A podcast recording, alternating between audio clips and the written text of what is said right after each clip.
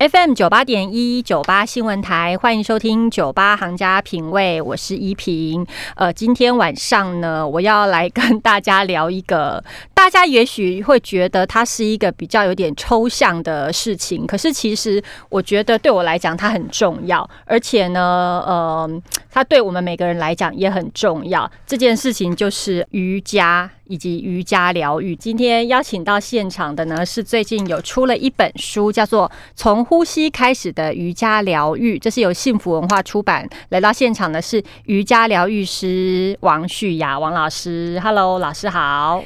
你好，主持人好，呃，各位听众朋友，大家好。呃，我们先从很基本的这件事情来聊好了。我们现在聊瑜伽。其实我我本身是个有上瑜伽的人，而且其实上很久了，但是我 我都不敢跟大家说我上很很多年，因为我其实一直上的都很不认真，这样子。我只是维持着有去上课这样子的状态而已。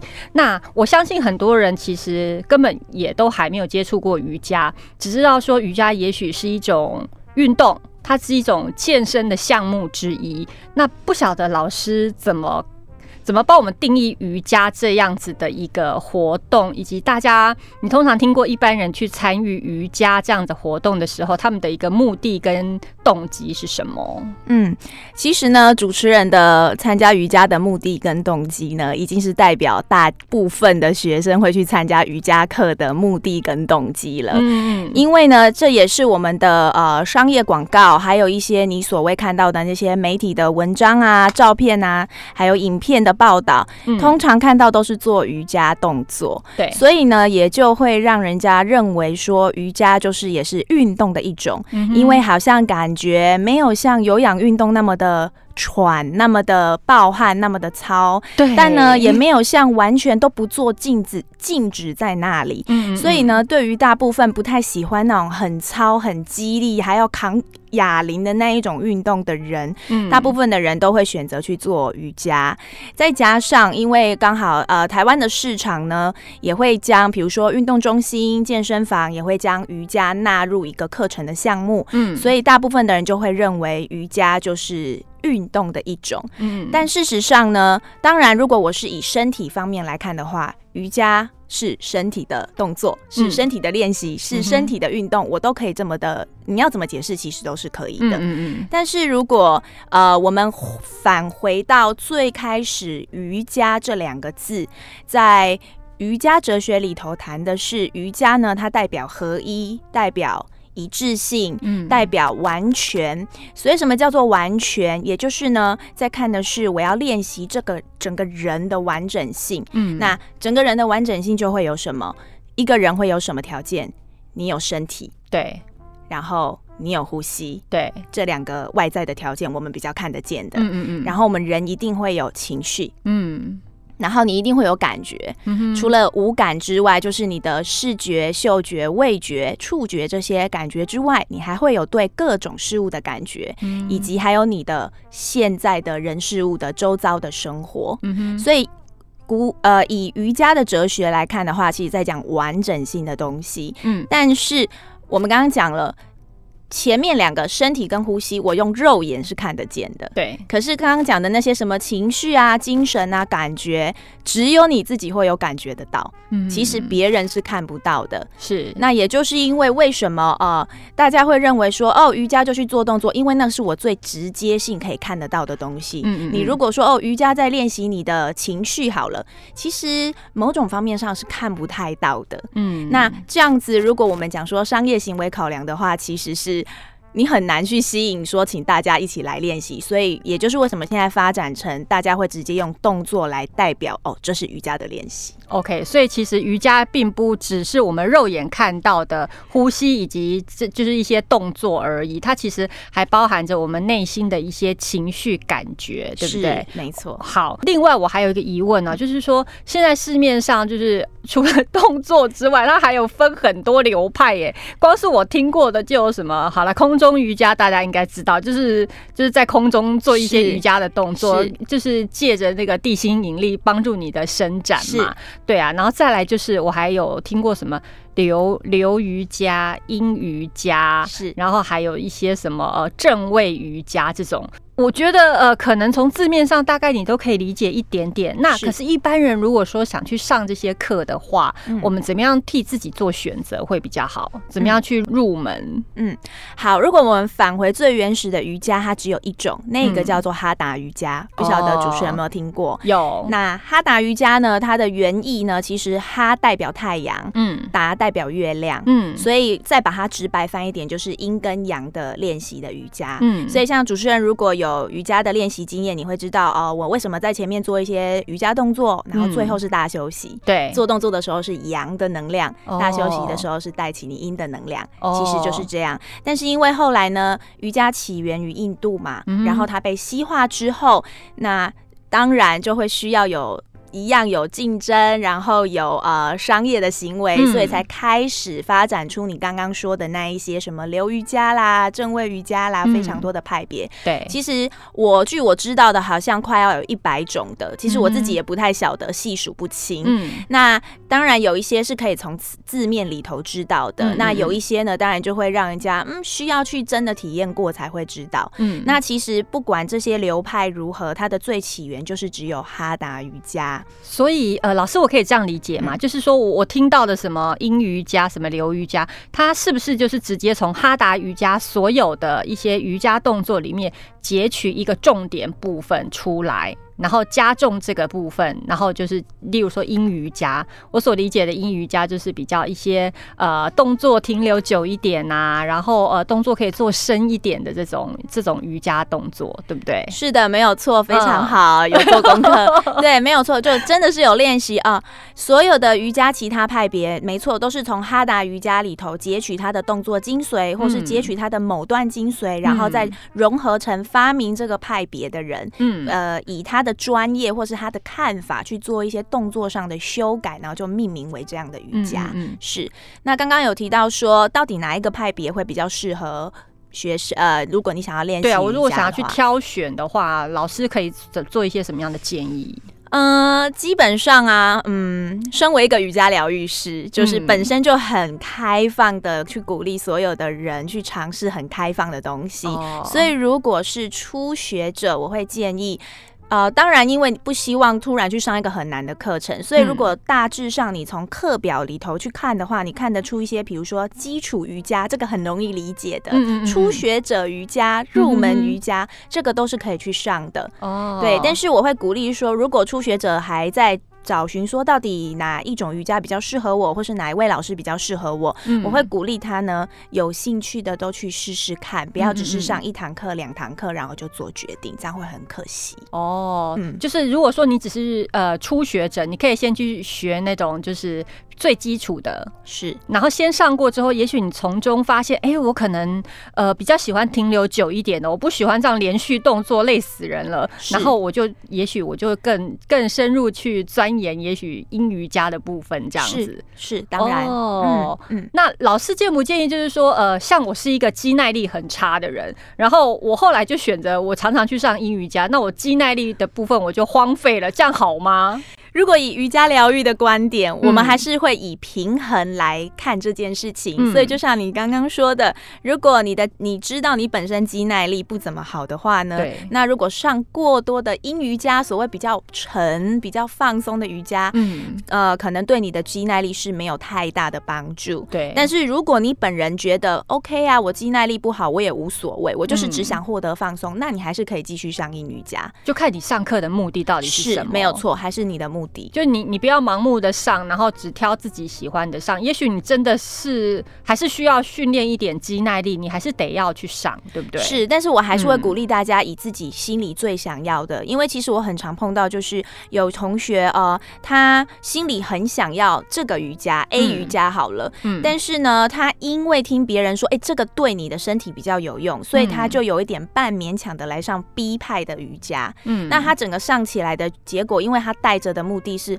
好吧，是谁谁谁跟我说的，嗯，那我也没办法。可是我真的比较想去上隔壁的那一个，哎，那这样子其实你想，你心里的那个意愿多跟不多，上起来的效果其实就会有差。如果我们要讲效果，哎，人生为什么这么累啊？老师，为什么有人要因为别人的建议去上啊？自己想要上什么就上啊，对不对？是啊，是啊，这就是。对，这就是为什么现会有后来才会有我们瑜伽疗愈师的存在，因为在帮助学生去做更正确、更属于自己的选择。真的哦，是是这样一讲，我真的觉得，哎，真的有人会这样，是蛮蛮多的哦。嗯嗯嗯嗯，所以呢，就有疗愈瑜伽的诞生了，对不对？疗愈瑜伽是更重视你自己内心所想要的，以及你的个人的情绪，对不对？是。好，我们这一段呢，先跟老师请教到这边，大家大概了。了解了一些瑜伽的流派啊，以及自己应该要怎么选择一些瑜伽的项目之后呢，我们下一段呢就从老师这本书来聊，从呼吸开始的瑜伽疗愈，这是由幸福文化出版的。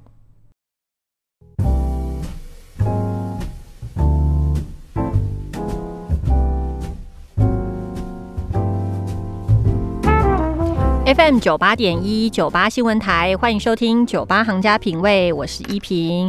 今天晚上呢，跟我们一起在现场的是瑜伽疗愈师王旭雅老师。他最近出了一本新书，叫做《从呼吸开始的瑜伽疗愈》，是由幸福文化出版的。Hello，旭雅老师好，你好，主持人好，各位听众朋友大家好。老师，瑜伽疗愈师跟瑜伽老师很不一样，是不是？嗯，我们现在想要把它区分的非常不一样。嗯，其实因为在美国有一个瑜伽疗愈师协会，国际瑜伽疗愈师协会。那在瑜伽的领域里面呢，也是在美国，它是一个瑜伽联盟的协会。那其实呢，这两个协会他们已经把各自的。呃，职责跟项目，嗯，都有把它划分清楚了。所以他们就是说，瑜伽老师，你如果没有受过瑜伽疗愈的培训，你不能自己自自称为瑜伽疗愈师。OK，是好。那我听说现在台湾你是唯二的一个瑜伽疗愈师，对不对？台湾目前有的瑜伽疗愈师只有你跟另外一一个老师。对不对？是没有错。呃，我记得有另外一个老师，他好像是去年也拿到了这个呃认证哦。对，所以又多了一个，多了一个，很难取得这个资格吗？还是说，因为现在大家对这个还不熟悉，也比较少人去做做关注？呃，都有原因，都有一方面，因为这个等于是这个行业在台湾是非常非常新嘛。因为像我跟另外一位老师是二零一五年才去做这个受训，那你看到今年二零二零也不过过了五年，对，所以其实他还在萌芽的阶段。那另另外一方面呢，就是说，因为他呃。完全没有很商业行为的感觉出现，所以大家当然对他是完全的不了解，而且可能会跟原先的瑜伽是混在一起的。嗯嗯，好，那我们今天希望就透过老师的这本新书《从呼吸开始的瑜伽疗愈》来认识瑜伽疗愈，好不好？老师，到底什么叫瑜伽疗愈？什么人适合去上这样子的课程？我会说，所有的人都适合，只要你愿意来尝试，你都能来上瑜伽疗愈的课程。要不要抱着一颗决心，还是说我要好奇去看看也可以？这样子都可以啊，都可以哦。是，如果你先保持一颗好奇心，那么你可能就会来的时候，你就会发现有很多，在这个过程中，你就会发现有很多不一样的东西，新的东西，嗯，出发现。那如果呢，你抱着一个决心呢，你来呢，那当然进入的时候会更快。更容易进入所谓瑜伽疗愈的练习。好，那老师，我们如果去上瑜伽疗愈的课啊，呃，它的上法跟一般我们上瑜伽课有什么不一样？呃，非常不一样。如果在上，因为原则上瑜伽疗愈课呢，它最先最先开始培训完的那个所谓的技巧，还有内容是针对个案一对一，就是说它是一个它是一个非常个人的练习，因为每个人的状况不一样，每个人的经历不一样，背景不一样，所以呢，我们瑜伽疗愈师会针对啊不同的人。做出不同的呃练习方式，提供不同的练习建议。嗯，那但是呢，在现在的团课当中呢，瑜伽疗愈师也会将这样的元素呢放入所谓的团课里头，嗯所以呢，这个元素就会比较是适用一般大众的。嗯，对，那。只是呢，如果真的非常喜欢把自己身体操练的很极致，以及享受暴汗的同学，嗯，可能来到瑜伽疗愈课他就会失望，因为在整个疗瑜伽疗愈的课程练习当中，身体跟呼吸的部分呢，绝对是占大部分，但是是占那个质量。不占那个重量，也就是说，我们会用一个非常简单的动作跟一个非常简单的呼吸方式，嗯，但可能就那一个，嗯，但是我从头到尾会是帮你做的练习的越来越深，嗯，所以表面上看上去并没有什么太了不起的，我们所谓的瑜伽体位法，嗯嗯，所以像老师书里面，我我有。有几个章节是有一些动作的，就是搭配呼吸的一些动作。这个原则上就是瑜伽疗愈里面会做到的一些基本动作嘛？啊，是。嗯，就是他会大概做的一些基本练习，嗯，但不一定是那样子，因为其实它还有很多的变化。只是说，呃，为了给读者自我练习的方便，所以就整理出比较容易自己练习的。嗯哼，对，这些动作真的是还蛮简单的。大家如果说有有兴趣去找到老师的书的话，其实你看这些动作啊，它都不难。然后，但是重点是你在做的同时，你是需要搭配呼吸，是对不对？没有错。所以老师这本书的另一个重点也是说，从呼吸开始的瑜伽疗愈，然后基本的呼吸练习是找回身心觉知的第一步。所以呼吸在瑜伽疗愈里面占很重要的一个元素。是，嗯，没有错。因为呼吸，我们每天就在呼吸嘛。那说说的更直白一点，你有呼吸。嗯，你什么事都能做。嗯，你没有呼吸，一切都不用谈了。对，你呼吸就是活着。可是老师，说实话，有些人很不认真呼吸，对不对？嗯，大家会觉得说我为什么这么说？但是其实你真的是 扪心自问，你有很认真的在呼吸吗？我以前曾经被一个中医师说：“小姐，你有没有认真在呼吸呀？”然后当下我想说。废话，我就活着，我当然有在呼吸啊。可是后来我真的就是慢慢的观察我自己啊，我会发现我是一个就是有时候在专注某件事情或是呃专注某个动作的时候啊，我会就是忘了，就是我会忘了呼吸，你知道吗？一直到说有点哦，他觉得好像自己怎么没呼吸，我才就是意识过来说哦，我在应该再吸一口气了，这样子。嗯嗯，是的，是的，呃。确实，因为呼吸就是这么自然的存在着，呼吸是我们人的本能。嗯嗯，于是乎呢，人就是这样子，很习惯于。某一个事情，所以呢，当我们习惯的时候呢，进而就把它视为理所当然。嗯，所以其实大部分的我们都会觉得，对啊，我有在呼吸啊，不然我怎么在这里？所以我们会把呼吸视为理所当然。嗯，因此我们就几乎没有心思去注意到说我的呼吸到底现在是怎么回事。嗯，除非除了就像你说，突然觉得说，哎，我好像有憋气，憋到有点不舒服了，你才会去注意一下说，那我是不是要换一口气？这样的状。况出现，所以你可以说是的，我们都没有很认真在呼吸。嗯，那所以我们上瑜伽疗愈的时候，老师会怎么教我们找回自己？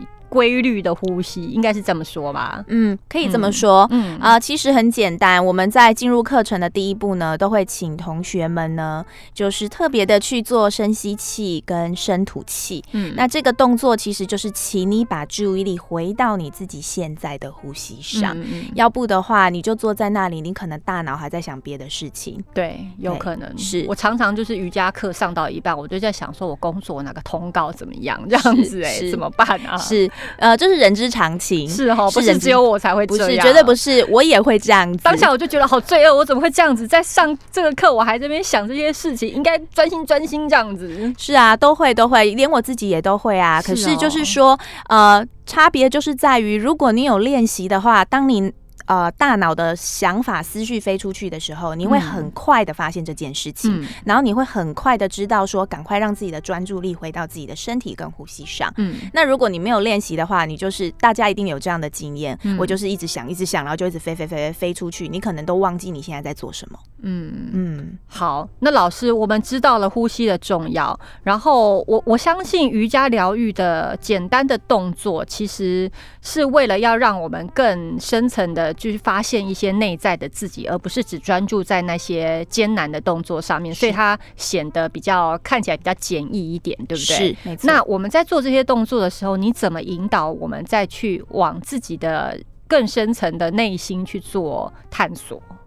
呃，在这样的练习里头呢，我都会，比如说，一定会先从最外层你看得见的，就是刚刚讲的呼吸跟身体去做动。可是，在这个动的过程呢，我会不断的引导同学们去注意到自己的呼吸的状态。就像书里头的第一章会有特别提到，呃，你要先。知道自己的呼吸正在做什么，嗯，你才能够再进一步的去练习所谓的呼吸技巧，或是特定的呼吸方法，嗯，然后一样，在同时呢，你要先知道你的身体。可以怎么动？嗯嗯，你才能再进一步的去知道说你的身体可以做什么动作。嗯，那如果在你都不知道你的呼吸到底是什么样子，你也不知道你的身体到底是什么样子，嗯，请你直接做所谓的呼吸技巧或所谓的瑜伽的身体动作。嗯，那当然就会显得会更困难一些。嗯，所以在瑜伽疗愈的课程呢，我们就会从非常非常基础的最源头，先让学生们知道。我们自己现在的呼吸，嗯，我们自己现在的身体是怎么回事，嗯，然后让他们慢慢的了解到自己，哦，我有呼吸，哦，我有身体耶，哦，我有耳朵，我有脖子，然后再慢慢的引导他们去做更多的练习，或是说更有系统性的练习，嗯。嗯，那老师会会不会有人他更？他还是很过不去。他说：“那那，但是他没有办法解决我生活中的一些疑难杂症啊。我上了这些课之后，我回去还是得面对我这些该解决的问题。那这样的课对我来讲有什么帮助？”嗯。确实，这是非常多同学一刚开始接触疗瑜伽疗愈，他会遇到的问题。那他都会说：“嗯，不是来上我就可以知道我自己吗？我就可以让我自己过得更好吗？可是为什么我回到生活上还是一样？”嗯，那这时候我都会说，其实。不能心急，嗯，因为我觉得是整个社会环境下，以及我们现在都是以目标结果为导向，所以特别又是有一些课程会包装成几堂课见效益，所以大家会带着有一种那种，当然每个人都会带着自己的期望来上课，只是我要说的是。瑜伽疗愈一定有它的一些改变或成果呈现，嗯，只是呢，它的成果呈现会来的比你一般非常目标导向的课程还要来得非常的慢，嗯，而这个时间呢，到底要多久，我也没有办法告诉你，因为完全取决于你这个练习者，嗯，第一个你自己的意愿，还有你愿意花多少心思跟时间在自己的身体上，是，还有当你离开。开练习，离开教室，离开瑜伽疗愈师的引导。回到你自己生活上的时候，你愿不愿意继续带着教室里头的练习，嗯，然后继续放到你自己的生活上，而不是将教室的练习跟你的生活完全切割，嗯，这个是非常重要的。所以这这是一种延续性的，而不是说片段式的。我去做了这件事情，做了一两个小时，就马上会得到什么效果？是，而是你自自己生活上真正要去慢慢的实践它，是没有错，没有错。好，我分享一下。我为什么会一直上瑜伽？虽然就是说我我的每个动作我都做不到，我跟你讲，就是我我弯也弯也弯不下去，然后呢也没有什么肌耐力。可是我之所以这么一直厚着脸皮的一直去上课呢，是因为我觉得其实每次上完课之后，我的身体还是有得到某一些能量。这样其实是有有点难形容，可是我又觉得有点身心获得一点舒展，嗯，然后。感觉是还有一点活力再去面对 面对其他的问题，这样子对不对？是啊，是的，因为实在如果我们不用讲到练习瑜伽疗愈这般的深度的话，基本上啊，你如果让你的身体或是呼吸啊有。异于你平常日常生活里头的行为，就是改变了一下你的习惯。嗯，所以即便是你没有去到教室里头练习，你去走个路，嗯，你去爬个楼梯，你去跑个小步，你去做一点别的运动，让你的身体跟呼吸都有一点改变的话，你肯定会获得里面会有一些不同的改变。是的，是好。今天非常谢谢瑜伽疗愈师王旭雅老师在现场跟我们分享瑜伽疗愈的一些重点哦。然后我觉觉得大家其实可以先从简单你可以接受的那一个小部分着手，然后再来慢慢改善自己的呃一些身心灵。今天非常谢谢老师，也欢迎大家去把老师这个作品《从呼吸开始的瑜伽疗愈》这本新作找出来看。谢谢老师，谢谢主持人，谢谢大家。